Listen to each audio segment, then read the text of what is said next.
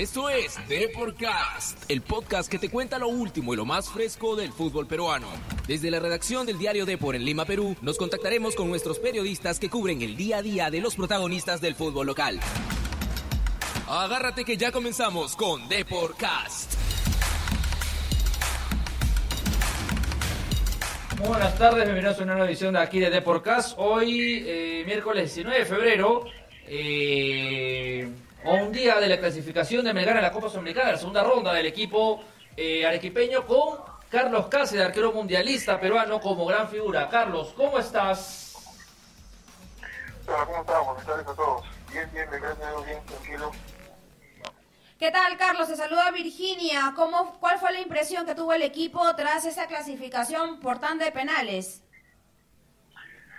Este, yo creo que nos, nos complicó un poquito los goles, este, pero creo que nosotros tuvimos el, manejo del partido. Pero bueno, nos encontramos con esos goles así rápidos, eh, faltando poco para que termine el partido pero bueno, gracias a Dios pudimos este, clasificar por la tanda de penales, ¿no? Agradecer a mis compañeros que estuvieron bien también para poder patearnos. ¿Qué crees que ahora va a tener que eh, realizar el plantel? ¿Cuáles son las ideas que tiene Carlos Bustos para lo que resta eh, por ahora tanto del campeonato antes de el inicio de la segunda ronda de la Copa Sudamericana? Sí, ahora es mejor este, corregir errores habiendo clasificado, ¿no? Que da una tranquilidad pero ahora vamos a, vamos a corregir los errores y ahora enfocarnos en, la liga, ¿no? ahora tenemos un partido con Cusco el fin de semana. Carlos, antes de los penales, este, si mal no recuerdo, la única definición por penales que jugaste fue la de la Libertadores Sub-20, eh, con mucho suspenso de alianza. ¿Cómo, ¿Cómo se prepara un arquero para estas definiciones? Bueno, la verdad creo que ahí más, más juega la mente, lo psicológico, estar fuerte mentalmente porque si bien es cierto, habíamos perdido el partido, este, capaz, capaz, capaz sentía que, sentía, capaz uno piensa que capaz uno, un jugador puede estar este, anímicamente mal, yo creo que la fortaleza anímica y mentalmente que tuvo el grupo para afrontar los penales estuvo bien. Así que, bueno, como te repito, agradecer a todos mis compañeros por, por tener esa fortaleza para poder patear, ejecutarlo y concretar los goles. Carlos, para acabar, eh, si mal no recuerdo, si mi memoria no me falla, eh, tú quedas fuera de la lista de los Jotitas, eh, previo al viaje de Corea. Y de ahí, tres años, casi 15 años después, fuiste al Mundial de Rusia. ¿Cómo, ¿Cómo un arquero puede superarse así? Digamos, porque lastimosamente tú comenzaste a jugar regularmente desde hace cuatro años no, no solamente es eso, ¿no? creo que la vida te pone muchas adversidades. Capaz cuando me tocó debutar en la U no me fue muy bien en el 2012. Pero bueno, tuve ahí altas y bajas en los partidos, pero, bueno, uno, como te uno mentalmente, uno siendo arquero, tiene que tener fortaleza mentalmente, así que eso me incentivó a seguir trabajando, este, no caerme en los errores. Este, mi familia también estuvo ahí pendiente de mí bueno, gracias a Dios ahora puedo, estar ahí en un equipo grande que empezar y tratar de, de tener un, una clasificación a la siguiente ronda de la Sudamericana. Muchas gracias, Carlos, por, por participar aquí con nosotros aquí en Deporca. Sabemos lo agitado y lo duro que está ahorita la agenda de Melgar. Bueno, ya de cara al próximo encuentro del torneo de apertura. Estamos en comunicación. Muchas gracias por estar con nosotros. Gracias a ustedes y gracias por la paciencia. Un fuerte abrazo y muchas bendiciones. Que todo te vaya. También para ti. Ese fue Carlos Cáceres comentándonos acerca de la clasificación que tuvo Melgar. Un tanto, bueno, como mencioné en la pregunta, ¿no? Eh, complicado, ¿no? Tenían dos goles de ventaja tras jugar el primer partido en La Paz y luego aquí esto Nacional de Potosí les termina volteando el partido con 2 a 0, lo que obliga a ambos planteles a tener que estar esto con ir por a tanda de penales. Así es, un equipo de Fútbol Club Melgar que se complicó al final. Este, muchos hinchas eh, han mostrado disgustados, pero yo creo que deberíamos estar alegres este, por estas cosas. Solamente recordar que Melgar es la primera vez que pasa de ronda en una Copa Sudamericana. El equipo dominó, el equipo de Bustos, que ahora espera el sorteo, que va a ser recién en mayo, ¿ah? el sorteo de la siguiente fase de la Copa Sudamericana. La próxima semana van a jugar Sport Huancayo, que pató en Argentina, eh, Cusco Fútbol Club, que le ganó al Audax italiano, y eh, Atlético Grau, que es el que la tiene más difícil de todos ellos, porque tendrá que visitar Uruguay al River Plate con el marcador de 2-1 en contra. El equipo de Melgar, protagonista desde el año 2014 en la llegada de Juan Máximo Reynoso Guzmán, eh, le ha dado otra alegría a sus hinchas que eh, igual el punto máximo ha sido el título del 2015. El equipo dominó, que repito es protagonista desde hace ya varios años y aún con la salida de Reynoso allá por octubre del 2017 ha sabido mantenerse en en, eh, en lo más alto del fútbol peruano, clasificar, bueno, ahora la sudamericana. Y este domingo, este sábado, perdón, a las 3 y 30 visitará el Cusco para jugar justamente ante Cusco Fútbol Club. Club que de ahí se tendrá que ir a Chile. Así es, pero no es el único entrevistado que tenemos para el día de hoy de Melgar. Hoy, bueno, a horas más temprano nos comunicamos con Paolo Fuentes, otro de también los jugadores que estuvo dentro del 11 de Carlos Bustos para dar frente a Nacional de Potosí eh, el día de ayer por la noche y bueno, que fue transmitido eh, por DirecTV y también fue visto eh, todos los detalles aquí en Depor.com. No, bueno, la verdad que estamos contentos, contentos porque se clasificó. No sabíamos que de la forma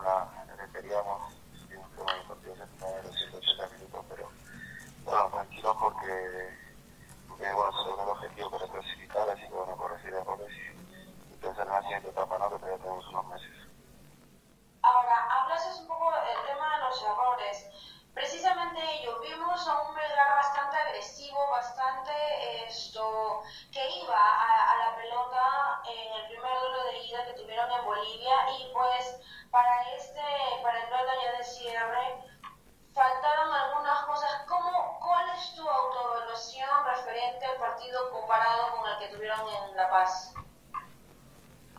No, bueno, creo que a diferencia de un día, ahí vamos, ya fuimos más más vitales en las ocasiones que tuvimos de gol. Y bueno, eso, eso nos faltó, ¿no? Bueno, en la parte también, este, allá por ahí no nos paramos un poco mejor en la Pero bueno, se cometió un par de errores, pero bueno, como te digo, estamos, estamos clasificados, solo queda corregir esos errores para que no nos vuelvan a pasar. ¿Qué les dijo el profe Bustos tras esto conseguir la clasificación, aunque bueno, a través de tantos penales?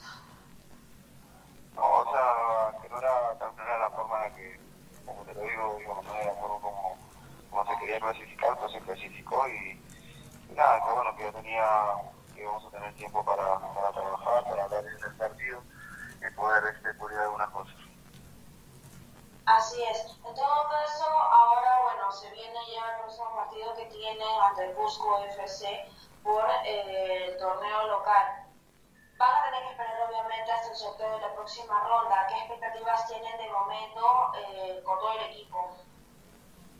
¿Cómo, cómo disculpar? No, Ahora, bueno, se, eh, tengo entendido que van a arrancar la preparación ya de cara al partido que tienen, que tienen este fin de semana. Esto, un poco más con tranquilidad, teniendo en cuenta que Esta fue Paolo Fuentes, el futbolista de Fútbol Club Melgar. Pasamos a Alianza Lima. ¿Qué está pasando con los íntimos de la victoria? Estas son las noticias de Alianza Lima. Eh, en Alianza Lima, los nombres de Carlos Ascuez y Yandesa rondan por todo el barrio de Matute. Eh, según estamos informando aquí en depor.com, ambos no van a viajar a Ayacucho, no van a formar parte de la delegación aliancista que eh, va a ir hacia el sur. No sé si será al final un premio, un castigo para ambos.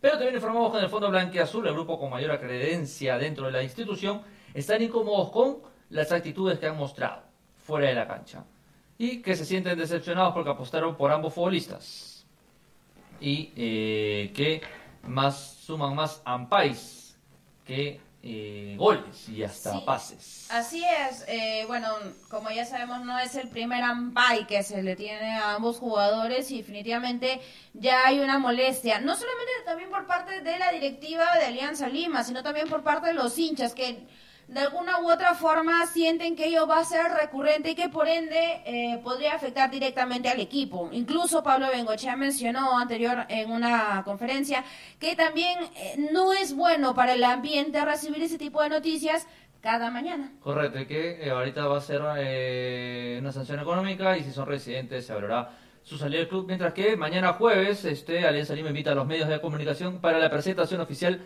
de la plana gerencial y del proyecto Blanquezul para los próximos años. Nos vamos al compadre. Llegan novedades desde ATE. Conozcamos lo último que acontece en Universitario de Deportes.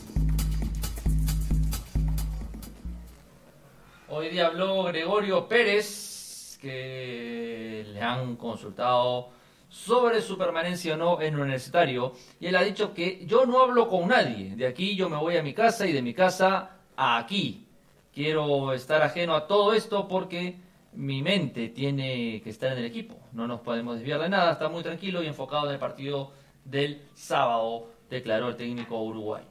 Así es, el, el equipo crema de otra manera lo que está buscando es mantener pues la racha de tres bueno, ya sería la cuarta si es que lo logran, victoria consecutiva que tienen en el torneo local, un buen arranque teniendo en cuenta eh, los objetivos claros que tiene el, el plantel de Gregorio Pérez, que es eh, obtener el título nacional. Ahora, Vamos a ver porque definitivamente los temas gerenciales, quieran o no, pueden afectar tanto al plantel como tal, incluso esto, el apoyo de los hinchas, así que esperemos que todo esto se resuelva pronto.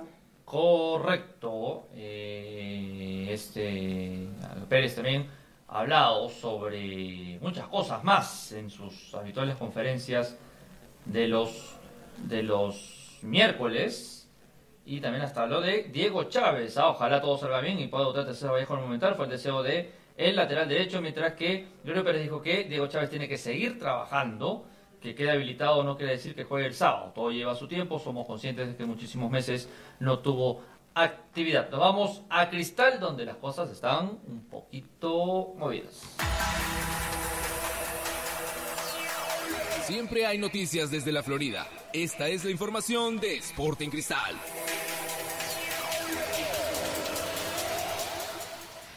Cristal no lo está pasando nada bien luego de pues estar con constantes eh, malos resultados, algo que incluso ha hecho que los propios hinchas tengan algún tipo de reacción negativa hacia los jugadores, hecho que incluso también fue esto recalcado por horas por Horacio Calcaterra en conferencia de prensa hoy día. Mencionó que los insultos de los hinchas nos afectan, pueden apoyar los 90 minutos y después del partido reclamar. Lo único que queremos es que el sábado traten de apoyar. Eso fue lo que mencionó el jugador rimense, que bueno, de momento se espera algún tipo de resultado positivo ya lo que resta del campeonato. Correcto, un Cristal que va a jugar el sábado a las 11 de la mañana ante el equipo de Sport Huancayo. Un Cristal que no está pasando nada bien, hoy día llegaron los hinchas a la Florida. Y bueno, eh, aún pidiendo la salida de manera justificada, algunos y otros no, de Manuel Barreto, el técnico que no tiene ni un año bajo eh, el mando de los celestes. Bueno, Virginia, esto ha sido todo por hoy. Hoy día lunes, lunes, que lunes, Virginia, ya me estoy atrasado en el tiempo. Miércoles. Estamos miércoles, miércoles 19 de febrero, mitad de semana. No se olviden que todo lo que hemos hablado está en deport.com y más noticias hoy día. Tenemos muchísimo más cosas y mañana todo también en la edición impresa a solo 50 céntimos con la mejor cobertura de la Champions, ¿ah? la edición web y la edición impresa. Así es, estaremos en contacto. Chau. Chau, chau, chau, chau. Chau.